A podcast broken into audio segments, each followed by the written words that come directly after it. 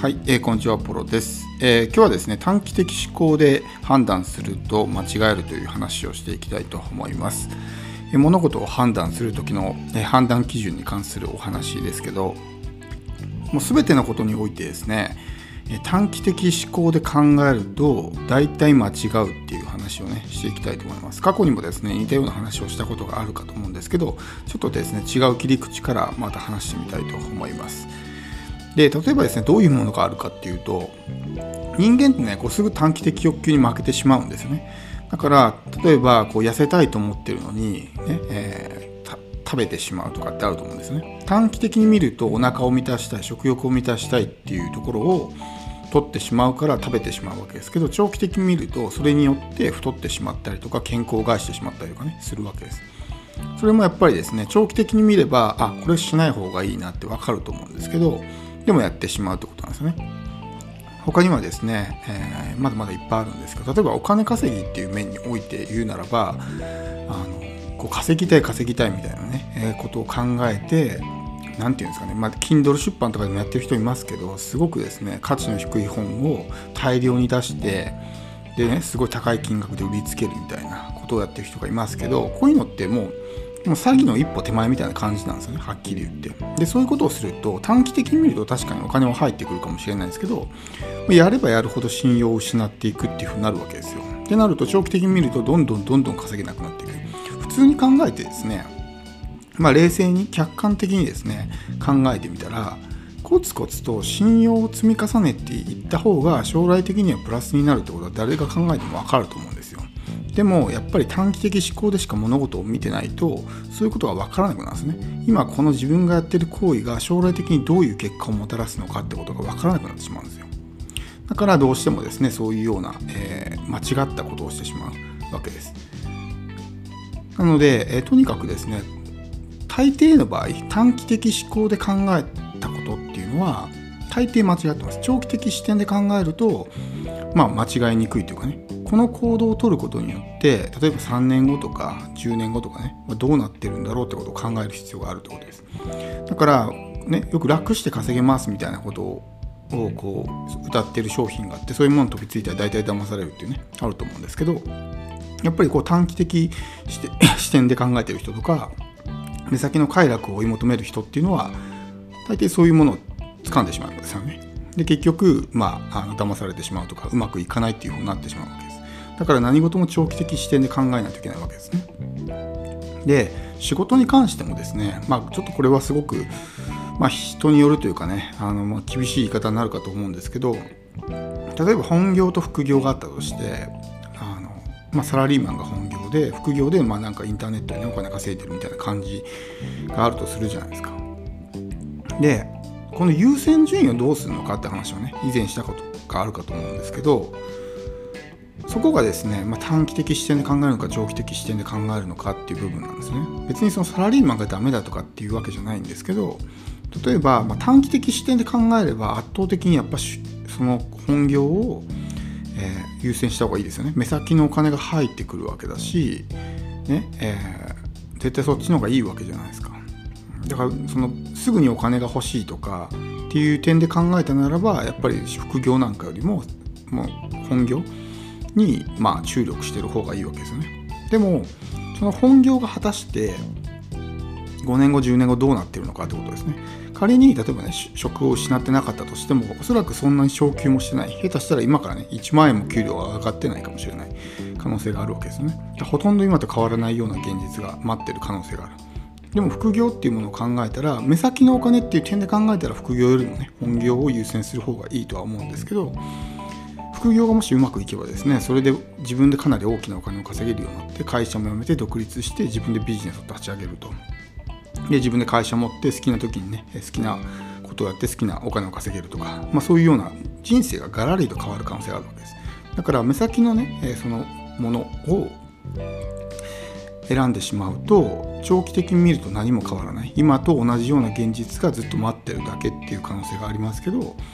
その長期的に考えて副業頑張れば長期的に見ればひょっとしたら5年後独立してるかもしれないですね。そうすると今と全く違う人生を歩んでる可能性があるわけです。どっちがいいどっちが悪いってはないですよ。別に副業で独立したからといってその後ね、えー、ビジネスがうまくいかなくなる可能性もあるわけだからどっちがいい悪いとかっていう話じゃないですけどでもやっぱり人生を変えたいっていうんだったら目先のねそういう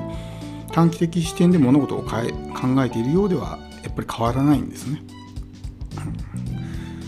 でもやっぱそういうことをねみんな選んでしまうんです無意識のうちに。やっぱり人間ってねそれってもそのあなたが悪いですとかね、えー、そのいうことじゃなくて人間ってそういう生き物なんですよ。短期的快楽を追い求めるっていう習性があるんで誰しもそういう傾向はあるんですよね。でもそこで一旦冷静になって自分が今取ってるこの行動っていうのは将来的にどんな結果をもたらしてくれるんだろうってことを考えながら行動する必要があるということです。そうしないと間違った行動をとってしまうわけですね。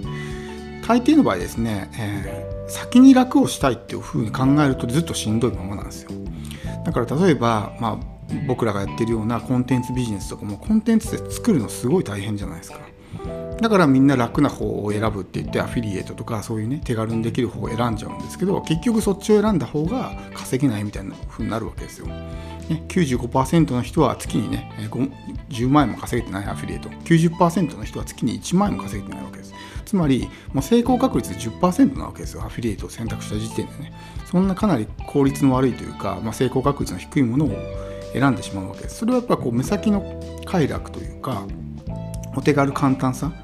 うん、あの自分でも簡単にできるからっていうので始めるわけですけど実はそっちの方が圧倒的に稼ぐのが難しいとかね。そういうことになってしまうわけです。そうすると常にブログ記事を書き続けないといけないとかずっとこう働き続けないとお金が入ってこない。それで働き続けたとしても月 月に1万稼ぐのがやっととかね。そういうふうになってしまうんで大抵の場合その先に楽をして後から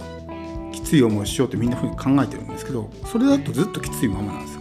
じゃなくて先にきつい思いをして後から楽をするっていう視点で考えると大抵うまくいくんですね。だからコンテンツとかも最初作るの大変ですけど作ってポコポコこのプラットフォームとかに置いとけばですねそれがどんどんどんどんお金を生み出してくるんですね自動的にそうすると確かに最初はしんどいですけど後からどんどんどんどん楽になっていくんですよ数が増えれば増えるほどその生み出されるお金っていうのも大きくなるしキャッシュポイントの数をですね複数にどんどん増やしていけばさらにこう収入が大きくなっていくわけですよね。だからそういうふうな考え方でやっていけばですね確かに今はきついかもしれないけども後が楽になる、うん、最初に楽をしようとして、ね、手を抜いても結局ずっとしんどいままなんですよ。そういうふうに考えてあの長期的視点で何事も判断するってことが大事ですねだからこう長期的視点で考えるっていうのは、まあ、簡単に言うとですねこう自分のその行き先をずっと見てるみたいな感じですね。目的地を見ながら歩いてるみたいな感じなんですよ。歩く時に自分の目的地の方向を見ながら歩かないと道がそれたりするじゃないですか。でもみんなこう遠くを見ずにこう足元ばっかり見てですね。足元を見ながら歩いてるから道に迷ったりとか、ねえー、なんか物にぶつかったりとかするわけですね。じゃなくて前を見て遠くを見て自分の進んでいく方向をですね見れば道を間違えたりとかってね、えー、ことはないと思うんですよ。自分の進みたい方角に進めますよね。でもずっとこう下見て足元ばっかり見てると自分がどっちの方角に進んでるのかもわからないし周りが見えないから物にぶつかったりとかね、えー、なんかそういうことになってしまったりするわけですよ。だからこれは本当にもう全てのことにおいて言えます。別に仕事だけじゃなくさっき言ったみたいなダイエットとかそういうものもそうですよね。人間関係とかもそうじゃないですか。目先の快楽を追い求めるならば付き合っていてね、えー、居心地のいい人間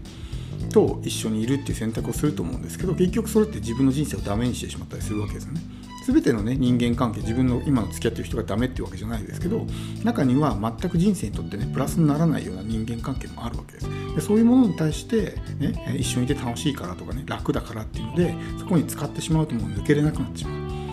そうすると人生にとってものすごく大きなマイナスをもたらしてしまうんで長期的に見てこの人たちと今ね一緒に遊んだりとかつるんだりするのは自分の人生にとってプラスになるんだろうかってことを考えた上で付き合うかどうかっていうのはやっぱ決める必要があるわけですよね。もちろんその何て言うんですか打算的にというか損得感情で付き合いっていう意味ではないですけどでもやっぱりねあの大抵の場合楽だからみたいな感じでそういうぬるま湯に使ってるともう出れなくなってしまう。ことがあるんで何事も長期的に考える。長期的に考えるっていうのは自分がやってるビジネスもそうですよ。例えば今ブログを書いていて全然結果が出ませんと。その時に大抵の人は目先の結果しか見てないんですよ。今稼げてないからもうやめようってなんですけどじゃあ例えばこのまま続けて3年後に稼げてるんだろうかみたいなふうに考えるわけですよ。まあそれもね本当に3ヶ月とかじゃ判断できないですよ。3ヶ月の時点で結果が出てないって当たり前だし今後どういうふうになっていくのかとかね過去のこの検証結果が少ないから3ヶ月とか短いですけど最低1年ぐらいやってあんまり結果が出ませんでしたと。でこの時点でやめるのか続けるのかっていうのは先を見るんですね。今の時点で結果が出てないからやめるっていうんじゃなくてこのまま続けて同じやり方で3年後に果たして結果が出てるだろうかっていうのを見ると